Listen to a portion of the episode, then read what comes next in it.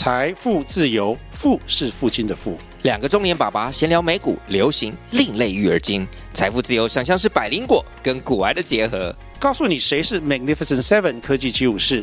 你该买瘦瘦比双巨头吗？从马斯克到泰勒斯，从华尔街到好莱坞，我们都追得上。新的一年听新的 Podcast，让我们一起财富自由，富是父亲的富哦。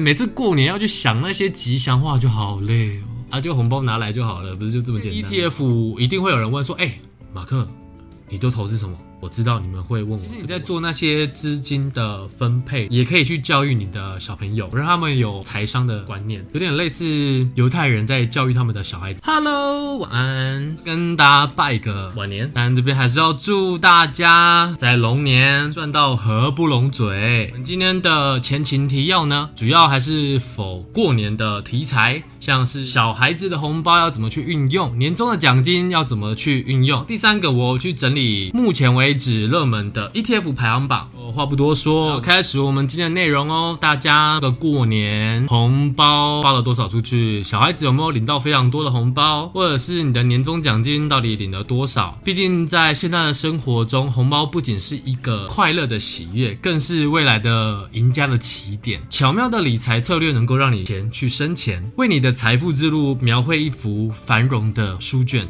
首先，建议将部分的红包资金投入了稳健的投资组合，例如股票、债券或者是基金，以追求长期稳定的资本增值。同时，考虑增加金融的教育，了解更多的理财工具和风险管理的技巧。此外，也可以寻找具有潜力的新兴领域，投入一些风险资金，为未来的发展埋下了种子。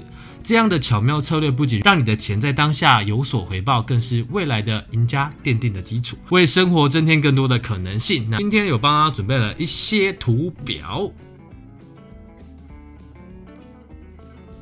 首先啊，这是我从小到大最大的疑问，当然也是红包钱都是交出去给我家人他们去处理。如果是现在拥有财商的我，我会怎么去运用？假设你的小朋友今年是收到两万块的红包，照以前我们家的方式的话，一定是两万块都拿去缴学费。我们可以按照一点比例的分配，所以我在下面分别做了三个表格，分别有是六十五趴的投资，二十趴的。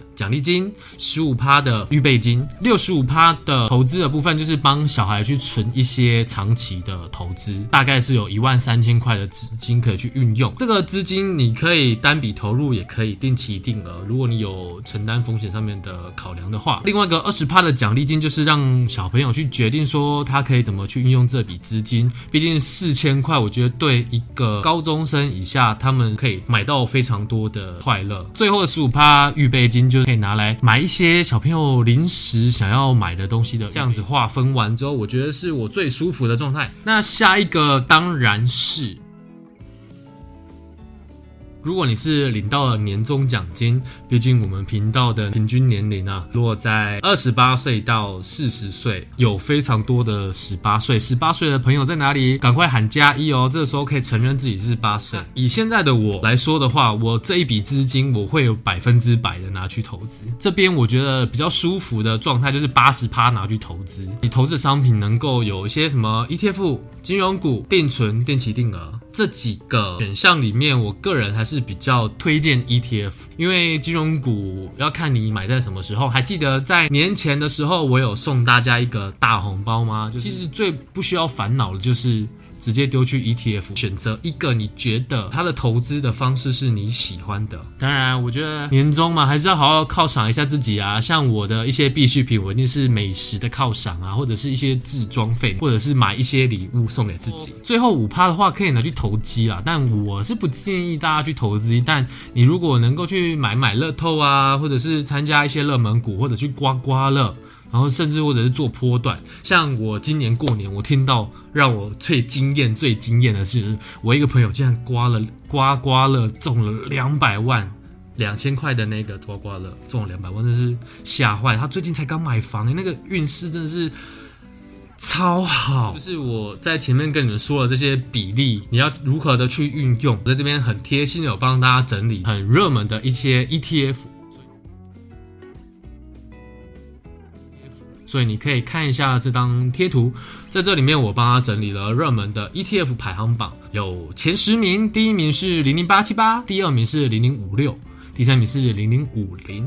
第四名是零零九二九，我还有特别去整理它近期的配息的资讯，呢你可以去做参考。那后面还有说啊，如果你拥有了两万块的话，你可以买到几。稍微的把思维做一个转换，就是你这么辛苦的赚到这些钱，你应该要让这些钱去为你工作，而不是想要赶快的去把这一笔钱花掉。那这些 ETF 一定会有人问说，哎，马克，你都投资什么？我知道你们会问我这个问题，所以。那这边让你们看看我在做的投资的 ETF 分别有哪些。那你们可以看到，我在这十档的 ETF 里面，其实就投资完了我很多的 ETF，有高股息的商品，然后也有指数型的商品。相信这个过年一回来，青春第一个开盘。大家应该吓坏了吧？一天就直接涨了五百多点，当然有四百多点是台积电贡献的。所以我在投资的事件里面，我一直都说，不管你是做个股的投资，或者是做 ETF 的投资，我都是大盘加上高股息。高股息这个商品，大家可以去分辨，它是长期稳定的给你股息，这些东西我就会把它含挂在高股息里面。有时候是 ETF，有时候是个指数型的东西，我会比较偏向它这档股票。它是成长类型的股票，或者是它是前五十大的公司，我们做一点比较熟悉的产业的投资的话，你会比较有感觉。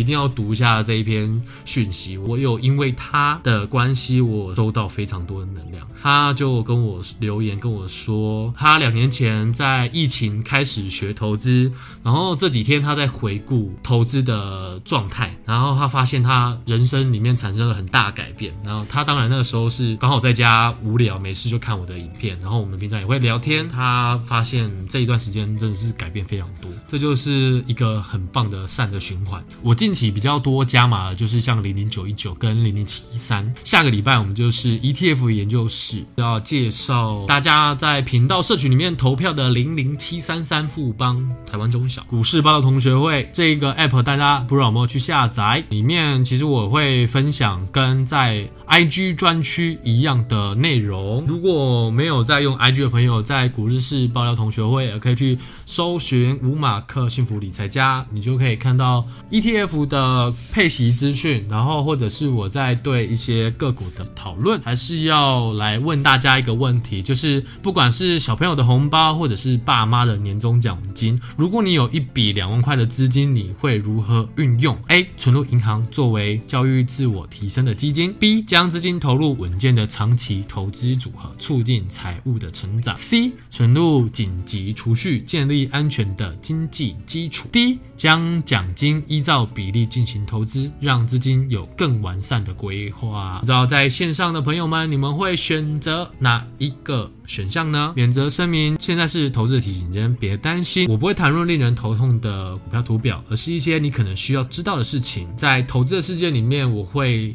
这样子一路上面陪着你们，要感谢在频道会员马斯克们，你们这一路的支持，谢谢你们。那这次旅行，我觉得充到电之后，就是又有很多的能量可以继续创作。大家的留言啊，跟我互动啊，你们都会在无形中给我能量，不知不觉中也是定好了下一次的旅程。没想到现在机票开这么早，一年前就开了，而且票已经卖的差不多了。今天这样子整理红包跟年终奖金，你们有怎么去运用吗？我这边分享我这次的年终奖金分配去零零九一九跟永丰金的零股，因为我的成本算低啦，它今年的价值算还不错。像零零九一九的话，是我真的非常非常非常喜欢它的选股逻辑，然后它让我买起来相对的安心啊。零零七一三也是，这两档 ETF 会是我接下来要比较着重的核心。那零零五六啊，零零八七八当然都还是有定期的来扣，但零零五六比较适合我去做单笔的投入。零零八七八后也是定期定额，然后七一三定期定额，九一九目前就是有多余闲置的资金，我就会往那边丢，像每个月餐费。不过我觉得现在各种东西都在涨价，大家在资金上面的运用记账啊，就要再更仔细一点。在金龙年，有在收看频道的朋友，或者是在社群里面的朋友，我们都能够好好的赚到合不拢嘴。其实你在做那些资金的分配，也可以去教育你的小朋友，让他们有财商的观念，有点类似犹太人在教育他们的小孩，对资金的运用上面有想法。我们都在无形之中去做影响。大阪走路的过程中，然后突然突发奇想，想到这个红包跟年终的题材。毕竟做五年了，有时候一些题材会稍微枯竭一点。大家过年的时候应该有不少的年终奖金或者是红包，要好好的规划，好好的运用。那比例上面就是因人而异啦。感谢你们，Love you。要去看书了，还是要点时间为自己输出或者是输入，就这样子喽，拜拜。